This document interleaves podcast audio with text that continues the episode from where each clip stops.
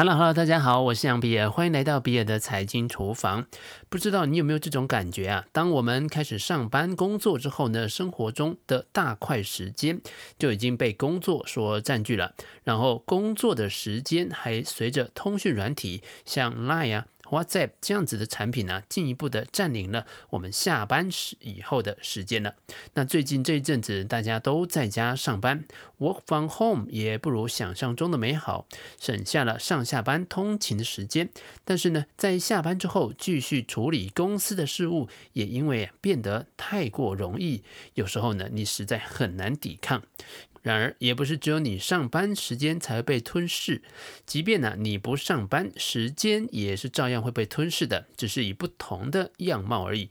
因为我们现在有 YouTube，有 Netflix，有手机的游戏，有 IG，打开来啊，只是滑一滑，看几个片段，一晃眼，时间一样被消磨殆尽。接下来跟大家谈谈区块链的最新发展。一时间呢，其实我很难判断这个会是一件好事还是坏事。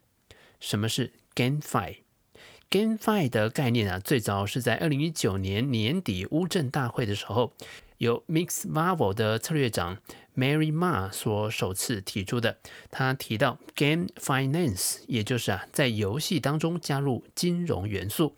更广为人知的时刻呢，则是在二零二零年的九月，Ear Finance 的创始人 Andre Cronje 发布了一条推特，那大概啊内容是说呢，此时的 DeFi 发展主要是趋向于 TradeFi，也就是啊交易类型的 DeFi，而在将来 DeFi 的属性将更趋于游戏化，也因此有人称这种新的模式是 Play to Earn，P to E，边玩边赚，也就是玩家花费时间和精力在游戏身上，进而获取收益。在我跟许多人解释区块链或者是 DeFi 的过程当中，其实我觉得要讲清楚概念是很不容易的。但是如果置换成游戏的概念，似乎会变得好懂许多。举例来说，最近有一个游戏呢，叫做 DeFi Land，它的感觉啊，就像早期脸书种菜的游戏。你可以种玉米啊、向日葵啊，那这些你种植的作物啊，就是一些加密货币。游戏当中的菜市场，就是你可以交易这些作物的地方。这个就是加密货币的去中心化交易所，你也可以去银行做借贷。那一方面呢，你在玩游戏的过程当中，你也就越清楚什么叫做去中心化金融 （DeFi）。那这个游戏啊，应该会在几周之内开始有公测啊。我自己啊，是对这个游戏啊。非常感兴趣的，因此呢，GameFi 的重点就是要玩游戏嘛，DeFi 的重点则是挖矿赚钱。那 GameFi 将 DeFi 当中的挖矿的过程用游戏来取代了，花时间以及精神进来玩呢，反而成为了关键。有些游戏设计了很多的角色和道具，以及复杂的游戏关卡跟策略，赢了才能够赚钱。相比于挖矿啊，这个会让使用者停留更长的时间。游戏本身的经济模型和游戏的玩法越完善成熟，那也就越能够延长游戏的寿命。那么，为什么 GameFi 会成为传统游戏的强劲对手呢？目前很多传统游戏都是 Free to Play，也就是免费的这个模式，包括啊收益最高的中国手游《王者荣耀》，或者是 Pokemon Go，以及啊最近十一天就创造出一亿美元的日本手游 Ni no Kuni Cross World。这个游戏看画面就跟看日本动漫一样啊，非常的精致细腻。在传统游戏当中，对于玩家来说，游戏公司投资制作游戏上市之后啊，就会收走大部分游戏的收入。游戏赚钱的方式不外乎就是贩卖道具或者是宝物。但是如果你曾经下载过几个游戏玩过，你就知道，游戏的后期如果你不花钱，也就是啊氪金的话呢，后面呢就很难过关了。玩家的这些道具和稀有的宝物，要不就是辛苦收集来的，要不就是砸大钱用真金白银换来的。有些道具是可以交易买卖的，但是因为传统游戏都是封闭的体系，游戏的资产只能在游戏内部交易，而且这些道具或者是虚拟币的奖励，玩家是没有控制权的。玩家的利益因此很难获得保障。如果游戏停止更新了，那这些资金的投入也就都付珠流水了。相对的，在区块链游戏当中，大部分甚至几乎是全部的收入都归属于玩家自己。那这个对玩家来说，绝对是一大利多。同样的，在区块链游戏当中的游戏奖励就是加密资产，就可以在链上进行自由的买卖。那这个部分呢，就要讲到几个月前开始大行其道的 NFT。非同质化代币在 GameFi 当中的 DeFi 成分，主要就是体现在启动资金可以是免费的。那另外，NFT 游戏的资产是去中心化的，可以提供流动性和质押挖矿使用。那游戏的道具啊，设计成 NFT，不但增加了稀缺性，而且在收藏和交换上啊更加方便。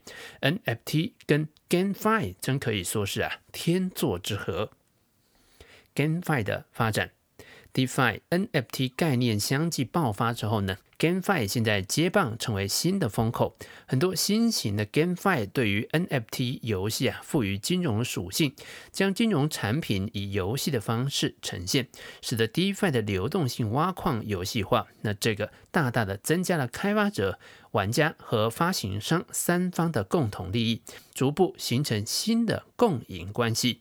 根据 Token Terminal 的数据，今年最热门的区块链游戏应该非 Axie Infinity 莫属了。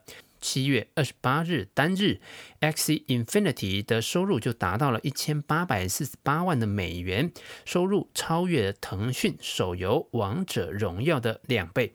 八月的总收入是三点六亿美元，相较于七月成长了百分之八十四点八。其中市场交易的费用收入是三千六百六十四万美元，养殖费用的收入是三点三亿美元，历史累计的总收入则达到了五点九亿美元。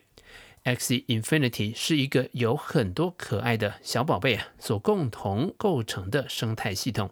这些 X 宝贝本身也是由演算法而具有不同稀有度的 NFT。为了繁殖一个新的 X，需要游戏当中的货币小爱药水 SLP 以及治理代币 X 作为啊繁殖费用。双亲的基因特征组合决定了新出生的 X 的特征。另外 X 有一个繁殖的限制，这也就限制了所有的 X 的数量，使得 NFT 的宠物啊更加的稀缺。从 x Infinity 开始，区块链游戏代表性的作品的月收入已经可以跟传统游戏巨头争锋了。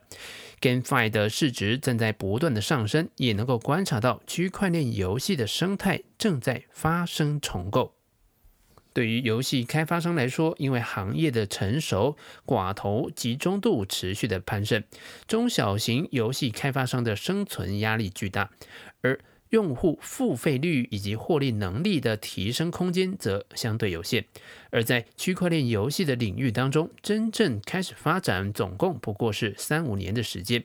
除了今年爆发的 Xe Infinity，其他细分领域还有巨大的潜力空间。区块链游戏将主动权交给了玩家，重新构造了开发商、玩家之间的关系，具备了极大的渗透力和发展的潜力。我本身也测试过几个区块链游戏，老实说啊，有些我还真不知道为什么这么无脑，这样子会有人玩吗？如果只是因为有利可图的话呢，那这个游戏呀，并不会有长久的发展。GameFi 的重心毕竟还是在游戏，游戏的可玩性是最终能不能吸引到新玩家的重点。如果想要吸引更多积极活跃的玩家，就应该在游戏的故事性。娱乐性、画面的细节上不断的升级，让玩家不断产生新的成就感，并且满足玩家的社交属性。区块链游戏向来就是被认为具有天然的社交和资产的属性。游戏类的 DAPP 啊，总是最能够带来增量的玩家。即使没有 Play to Earn 的玩家，也有单纯只是想要玩的玩家加入。一旦形成自己的用户护城河和竞争壁垒，才能够获得长足的发展。注意力商人谈到这里，Play to Earn，边玩边赚，感觉是个很有趣的游戏方式。但另一方面，又隐隐觉得这似乎又可能是新形态的注意力商人在收割我们的方式。什么是注意力商人呢？我们可以简单的把它当作是广告。举例来说。几年前捷运站有免费派发的捷运报，它的营运成本完全是由广告所支撑的。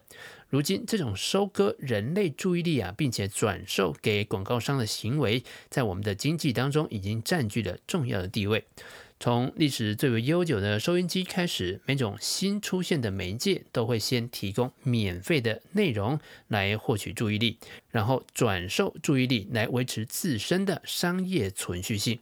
在既没有人付款，也没有多少人抗议的情况下，社群软体就取代了我们的家庭、朋友及同事的关系网，同时帮助商人向我们推销商品。除此之外啊，我们所使用的手机，或者未来我们所玩的手机游戏，也都不断的在寻找各种方法，将我们的时间和注意力商品化。而这种变化是缓慢渐进的，几乎不会让我们察觉到有任何的异状。GameFi 的未来到底会如何发展呢？非常值得我们密切关注哦。以上就是比尔的财经厨房想要提供给你的，让我们一起轻松活好每一天。我们下次见，拜拜。